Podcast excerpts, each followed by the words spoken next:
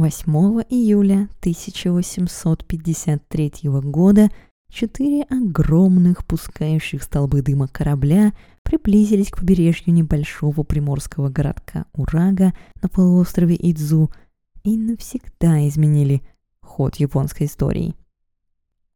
Я хотела сказать привет, доброго времени и добро пожаловать на новый выпуск подкаста «Япония на самом деле». Как вы уже поняли, драматические вступления явно не мой конек. А жаль, задумка была хорошая. Ведь именно так, драматично и совершенно неожиданно, эскадра американских кораблей и появилась у берегов Японии. По крайней мере, так этот эпизод часто описывают в книгах и показывают в кино. Так или иначе, шуму они наделали достаточно, и вскоре новость о Куруфуне, черных кораблях иностранцев, разошлась по всей стране. Американская эскадра пробыла у берегов Урага всего 10 дней, но за этот краткий срок успела круто развернуть ход японской истории. Так что давайте разберемся, зачем американцы прибыли в Японию, что знали японцы об их планах и что же произошло за эти 10 дней на самом деле.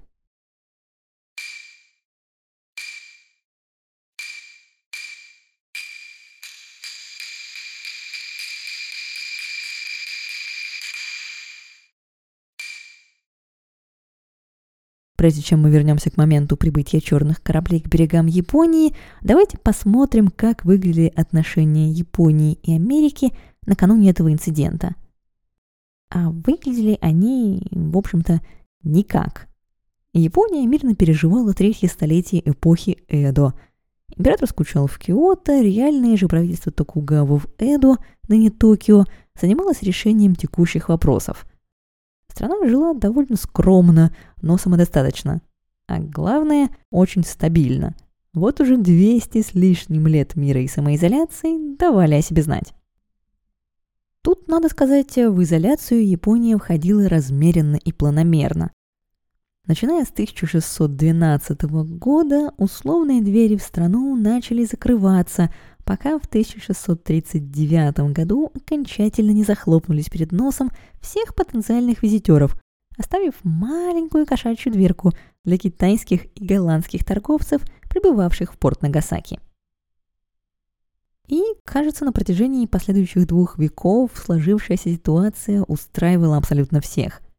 Голландская керамика, очки и крашеный узорчатый хлопок продавались в магазинах Эду и Осаки – Иностранные научные книги с интересом изучались японскими врачами и художниками, а такие изобретения, как часы и телескопы, благополучно нашли свой путь в дома зажиточных горожан. Помимо прочего, голландцы регулярно оповещали японское правительство обо всем, что происходит в мире. И, разумеется, все вышеизложенное относится только к элите японского общества, Простой житель Японии очков не носил, зарубежных книг не читал, да и новости из других стран ему никто не докладывал. Так что даже в середине XIX века среднестатистический японец хоть и умел читать, но ни разу не видел карту мира и не знал о существовании США или индустриальной революции, которая скорыми темпами меняла мир вокруг нас. Что же касается Америки, то американцы как раз о Японии читать могли и делать это любили. У них были книги Кемфера, Тумберга и совсем недавние труды Зибальда. Япония для них была далекой экзотической страной, в которой мало кто бывал.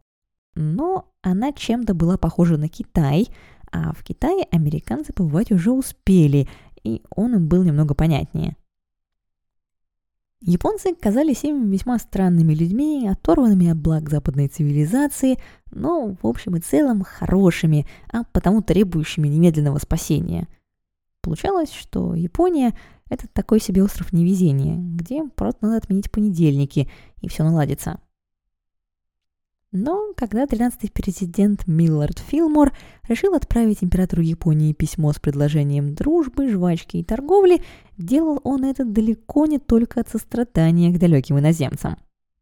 Помимо того, что американские китоловы часто находились вблизи Японии, где могли бы заправиться топливом и провизией, и помимо того, что ему хотелось наладить обмен потерпевшими кораблекрушения, Америке также было очень важно проявить себя на международном фронте. У всех крупных европейских держав были колонии, а у Америки не было ни одной. Колонии она, правда, к этому времени уже не хотела. Проблем с рабством ей хватало и на своей территории. Но проявить себя на международной арене, тем не менее, было нужно. А потому миссия Коммодора Перри была не первой попыткой американского правительства установить контакт. Правда, все предыдущие корабли японцы принимать отказывались.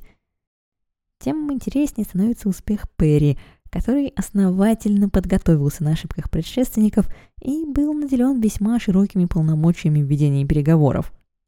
Фактически это означало, что все методы хороши, но медлить с открытием Японии больше нельзя. Об отправлении новой американской миссии в Японию было объявлено за год. Но хотя газетные статьи о ней породили множество дискуссий как в Америке, так и в Европе, на особую удачу, кажется, никто не рассчитывал. Немецкий врач и ученый Франц фон Зибольд, который в 1820-х годах успел послужить на голландской фактории в Нагасаки, в письме другу писал «Мои мысли сопровождают экспедицию, но я очень сомневаюсь, что она добьется успеха мирным путем». Намекал ли Зибольд на то, что Перри придется прибегнуть к оружию, или на то, что так просто японцы на контакт не пойдут, но в письме явно чувствуется обида доктора на то, что его в состав экспедиции американский коммодор включить отказался. И на то были веские основания. Присутствие Зибальда могло в равной степени как поспособствовать миссии, так и навредить ей. Дело в том, что в 1828 году Зибальд в нарушение запрета попытался вывести из Японии несколько карт, чем был увлечен и тем самым хорошо запятнал себе репутацию. И со стороны Перри было бы наивно рассчитывать на то, что японцы просто забыли об этом инциденте. А потому вместо Зибальда главным переводчиком миссии становится американец Сэмюэл Уэллс Уильямс – Уильямс в Японии никогда не был и японским владел крайне ограниченно. Зато он был хорошим китаистом и уверенным переводчиком с китайского. Этого, видимо, было достаточно. И упирающегося Уильямса включили в состав экспедиции. 24 ноября 1852 года эскадра покинула США – провела некоторое время в Китае, а затем прибыла в порт Наха, столицу королевства Рюкю, откуда было запланировано отплыть в Японию. Но планы вскоре пришлось поменять, потому что миссия потеряла своего второго переводчика с китайского, который за время плавания успел пристраститься к опиуму. Сплавав в Китай за новым переводчиком, эскадра вернулась в Наха и отплыла в сторону Японии только 2 июля. А теперь давайте посмотрим, что в это время происходило в Японии. Ведь на первый взгляд там не происходило ровным образом ничего. Голландцы еще с 1840-х годов предупреждали, что японской самоизоляции осталось совсем недолго. Страна, предпочитающая остаться в изоляции в этот период все возрастающих связей, не может избежать враждебности многих других – писал в своем послании Бакуфу король Голландии. И если эти предостережения и были на всякий случай, то вот отчет о том, что в конце 1852 года американская экспедиция отплыла из США и последующие дополнения о ее составе, цели и планах были вполне реальным подтверждением надвигающейся угрозы. Наконец, летом пришли в Японию и новости из Рюкю, где прямым текстом сообщалось – что американская эскадра отправилась в Японию. С момента получения первых известий об экспедиции у Бакуфу было достаточно времени подготовиться. Японское правительство знало, сколько и каких кораблей направляется к берегам Японии, знало, что экспедиция направляется прямиком в Эдо и какие цели преследует. Но все это было крайне секретной информацией. О планах Америки знал только совет старейшин Родзю во главе с председателем Абы Масахиро и некоторые другие уполномоченные чиновники. Что они предприняли? Из того, что мне удалось найти, они ограничились строительством нескольких мини-фортов Дайба в заливе Эду, куда в случае необходимости можно было поставить пушки для обороны. Неплохо, но явно недостаточно. а запасного плана у Бакуфу не было. Ранним утром 8 июля американские корабли были обнаружены ничего не подозревающими японскими рыбаками. Быстро собрав свои снасти, они отправились доложить об этом в магистрат Симода. Оттуда новость была передана в Урага, откуда она направилась непосредственно в Эдо. В письме сообщалось, что в Урага направляются два больших иностранных корабля и еще два поменьше – Около пяти часов вечера эскадра бросила якорь на западной стороне залива Эдо. Выбор мест стоянки был крайне прост. Японское правительство запрещало иностранным судам заходить вглубь залива, и у американцев не было карты глубин, без которой ни один капитан не захочет посадить свой корабль на мель в междружественных водах. При приближении кораблей с берега были запущены сигнальные ракеты, а затем несколько лодок отчалило по направлению к эскадре – Подплыв вплотную, сидевшие внутри солдаты привязали лодки к кораблям и стали забираться на борт. Здесь Перри в первый раз пригодился опыт предшественников. Вместо того, чтобы дать японцам подняться на борт, Коммодор отдал приказ обрезать веревки и предотвратить подъем. Вспоминая проколы других капитанов и командоров, Перри также постановил, что до тех пор, пока переговоры не увенчаются успехом, он не допустит на палубу больше трех японских чиновников за раз и не будет напрямую разговаривать ни с кем, кроме самых высокопоставленных посланников императора. Поэтому на палубу вместо него вышел переводчик с голландского Антон Портман и передал главной японской лодке послание Комодора. Говоря на голландском, один из пассажиров лодки тут же поинтересовался, не прибыли ли корабли из Америки, и сообщил, что в лодке находится вице-губернатор Урага. Губернатор и переводчик тут же были подняты на борт. Находчивого переводчика звали Хорита Цуноски, а роль вице-губернатора выпала на Кадзима Сабуруноски. Никаким вице-губернатором он, разумеется, не был. Накадима был всего лишь мелким чиновником, но держался довольно уверенно, а потому не вызвал никаких подозрений. И главное, из этого короткого диалога мы понимаем, что эскадру Перри врага ждали. Разговаривать с Накадзимой был назначен лейтенант Джон Конте. Он объяснил вице-губернатору, что Комодор прибыл в Японию с дружественными намерениями, но нет, эскадра не поплывет в Нагасаки. Совсем не поплывет. Точно. Это финальный ответ. Никто не собирается плыть в Нагасаки. Фух, После этого весьма непродуктивного диалога Накадима все же вернулся в свою лодку, пообещав, что завтра для переговоров проводит лицо более высокого ранга, и отплыл. Между тем, на берегу уже собралась толпа с увлечением, наблюдавшая за всем этим корабельно-лодочным балетом. Кто-то описывал американские корабли как плывущие замки, кто-то поэтично называл их огромными, как горы, но быстрыми, как птицы. В одном, впрочем, все сходились – то были гигантские, пыхающие дымом черные корабли. И именно под этим названием они и вошли в историю. В 9 часов вечера флагманский корабль Саскихана выпалил из пушки. На берегу началась суматоха, впрочем, недолгая. Вскоре всем стало понятно, что выстрел был холостой. Ежедневная вечерняя пальба быстро стала популярным вечерним шоу – а особо острые языки даже зачинили Курофуне колкий стишок. Тайхей но немурио сама суджоки-сен. Татта пай де йорюмо немурезе. Минутка лингвистики. Дзёки-сэн в стихотворении пишется как название бренда дорогого зеленого чая из Удзи. В переводе получается всего четыре чашки хорошего чая и вся ночь без сна. Ничего интересного – если бы пароход по-японски тоже не назывался Джокисен, а корабли в то время очень удачно не считались тем же счетным суффиксом «хай», что и чашки. В итоге получалось всего четыре парохода и вся ночь без сна. Намек был ясен. Четыре иностранных корабля — это, конечно, очень необычно, но такого большого переполоха вокруг них народ явно не ожидал. Примерно в 10 вечера отправленное утром из Урага письмо наконец-то добралось в Эдо и было доставлено Иду Хиромити, который тут же бросился показать его Абы Масахиро, председателю Совета старейшин и, грубо говоря, премьер-министру Японии. Так закончился первый день американской эскадры в Японии.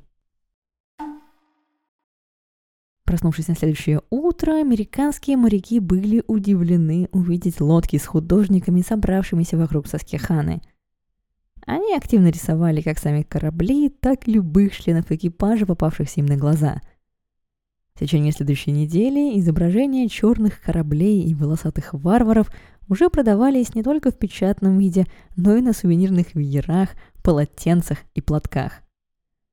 Ажиотаж, впрочем, был вполне предсказуем – Хоть американские моряки и были далеко не первыми иностранцами, посетившими Японию, образ миссионеров, путешествовавших по стране в XVI веке, давно смылся из народной памяти. Обитавшие на Дидзима голландцы настолько редко покидали остров, что были тем еще зрелищем в самом Нагасаки, не говоря уже о другом конце страны. Оказавшиеся же у японских берегов иностранные суда, как правило, быстро заворачивали и отправляли в Освояси – так что шанс увидеть их был далеко не у многих.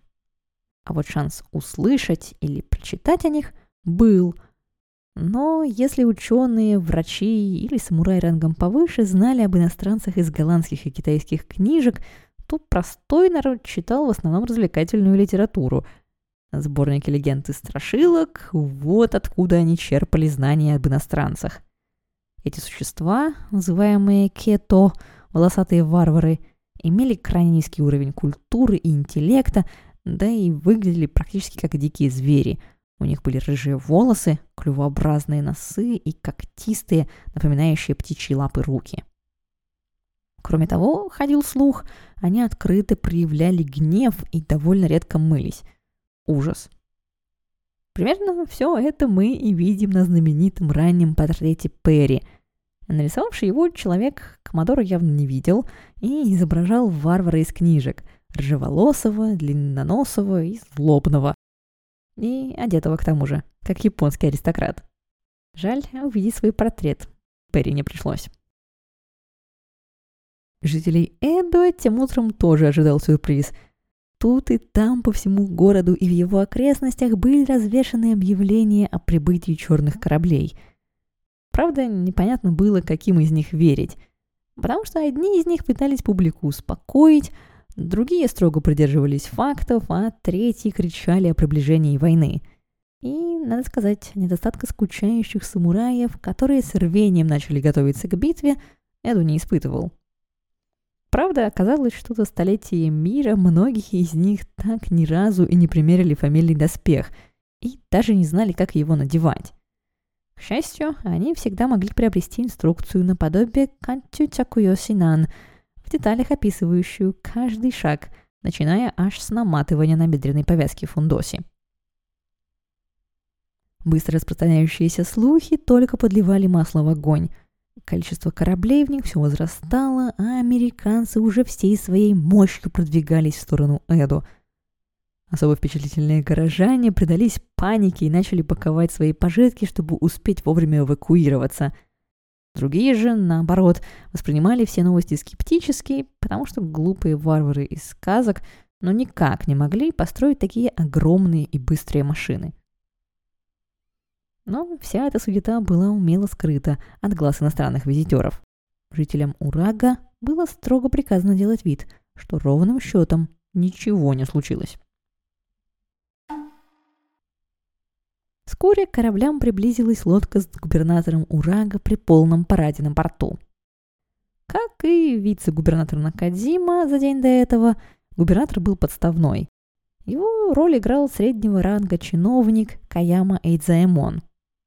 Получив отказ в аудиенции с Перри, Каяма настоятельно рекомендовал эскадре удалиться в Нагасаки, на что получил тот же ответ, что и Накадзима. В какой Нагасаки эскадра не поплывет, Коматор привез письмо президента США, императору Японии и намеревается передать его уполномоченным лицам здесь, в Урага. Поскольку переговоры явно не двигались с места, Каяма пообещал запросить из Эда кого-нибудь уполномоченного для получения письма и вернуться с ответом 12 числа. Думаю, к этому моменту у вас уже назрел вопрос, понимали ли американцы разницу между императором и сёгуном и знали ли, с кем имеют дело на самом деле.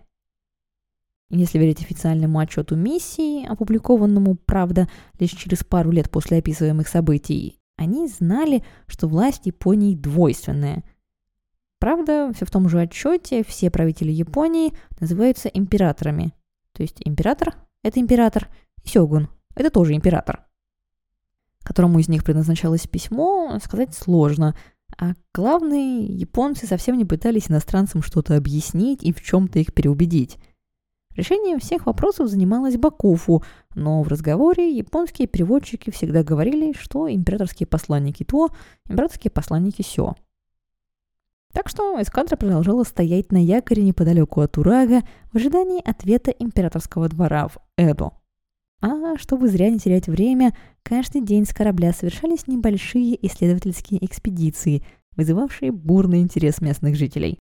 Особый фурор произвели водолазные костюмы, которые моряки надевали для изучения залива. 11 числа один из кораблей, Миссисипи, снялся с якоря и немного продвинулся вглубь залива, чтобы следить за безопасностью уходивших все дальше исследовательских лодок – Заставив бессильных против корабля дозорных с японских лодок изрядно поволноваться, вечером Миссисипи благополучно вернулся на свое прежнее место и встал на якорь. В Эду три дня между визитом Каямы и датой обещанного им ответа тоже проходили весьма насыщенно.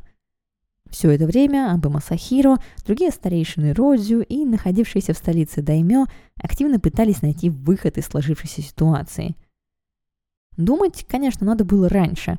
За целый год до прибытия экспедиции явно можно было придумать что-то получше, чем классическое «все вопросы решаются в Нагасаки, плывите туда». Но, возможно, такое бездействие вовсе не было случайным. Абы Масахиро был хорошо образованным человеком, всего в 25 лет оказавшимся в составе Совета старейшин, а уже в 27 занимавшим пост его председателя – он был человеком, которому предназначались ежегодные голландские отчеты о положении дел в мире, и он не мог не знать о опиумных войнах в соседнем Китае или об индустриальной революции, благодаря которой корабли становились больше и быстрее, а оружие смертоноснее. Он также прекрасно понимал, что у Японии нет ресурсов всему этому противостоять, а потому вполне вероятно, что открытие страны казалось ему не таким уж и плохим решением – но в то же время Аба не мог надеяться на поддержку Сёгуна. Что еще хуже, на момент приезда Перри тот был болен и умрет всего через несколько дней после отплытия из кадры.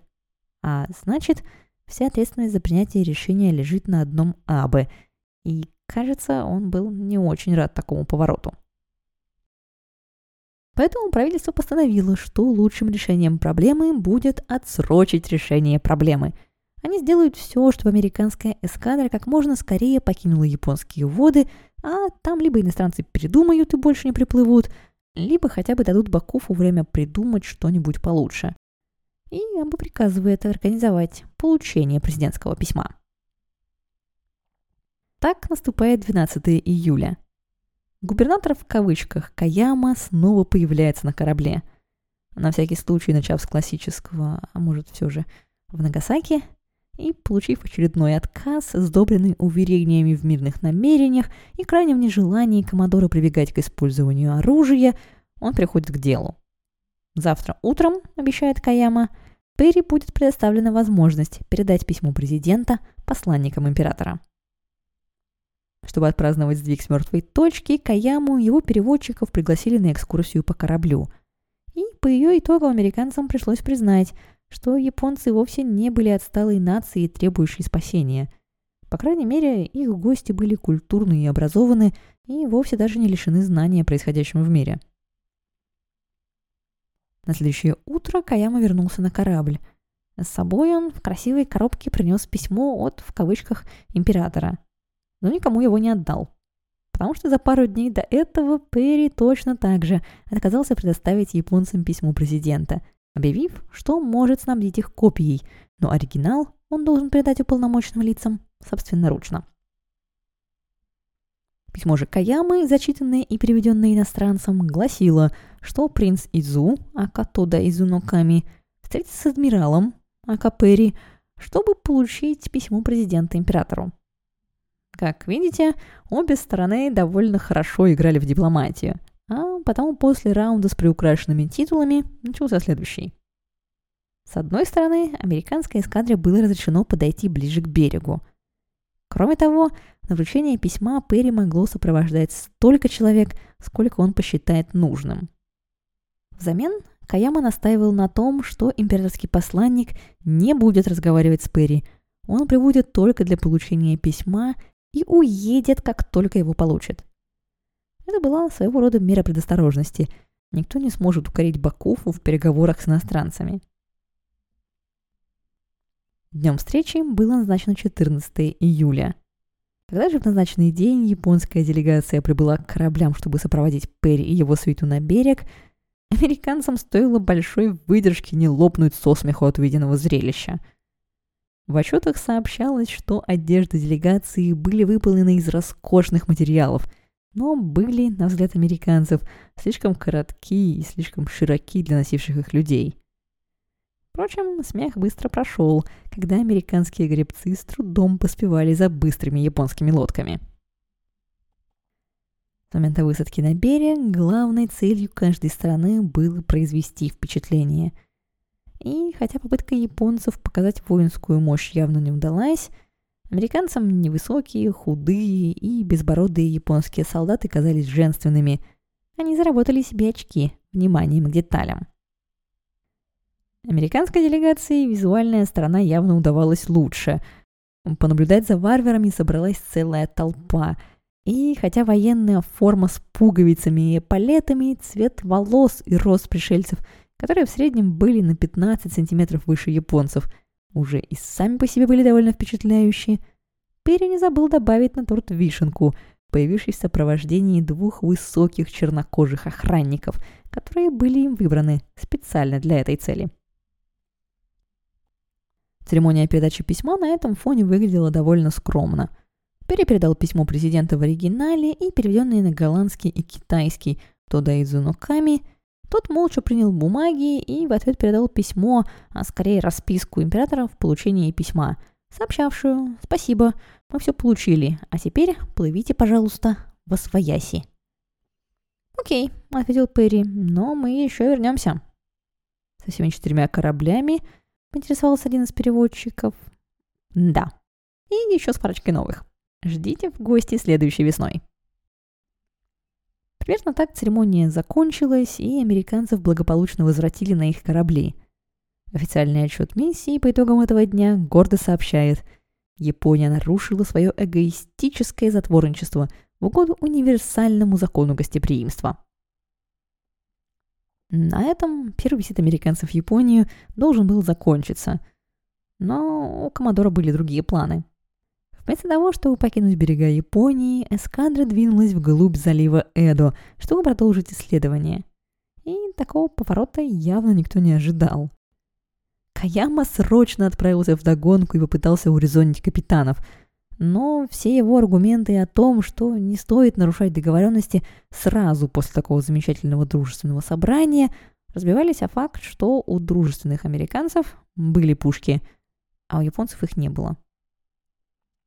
Так что на следующий день исследовательские лодки из залива зашли в одну из рек и снова привлекли к себе всеобщее внимание.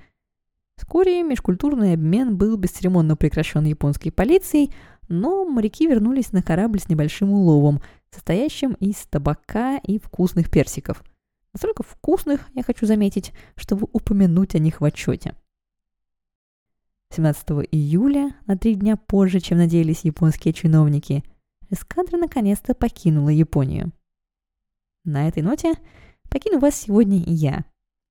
В следующем эпизоде я расскажу вам о том, что произошло, когда меньше чем через год напуганный конкурентами Перри вернулся в Японию с твердым намерением получить ответ на свое письмо. А пока не забудьте подписаться, чтобы не пропустить новые выпуски подкаста. Заходите поболтать со мной в соцсетях или поддержите подкаст репостом, комментарием или донатом. До скорой встречи. Пока.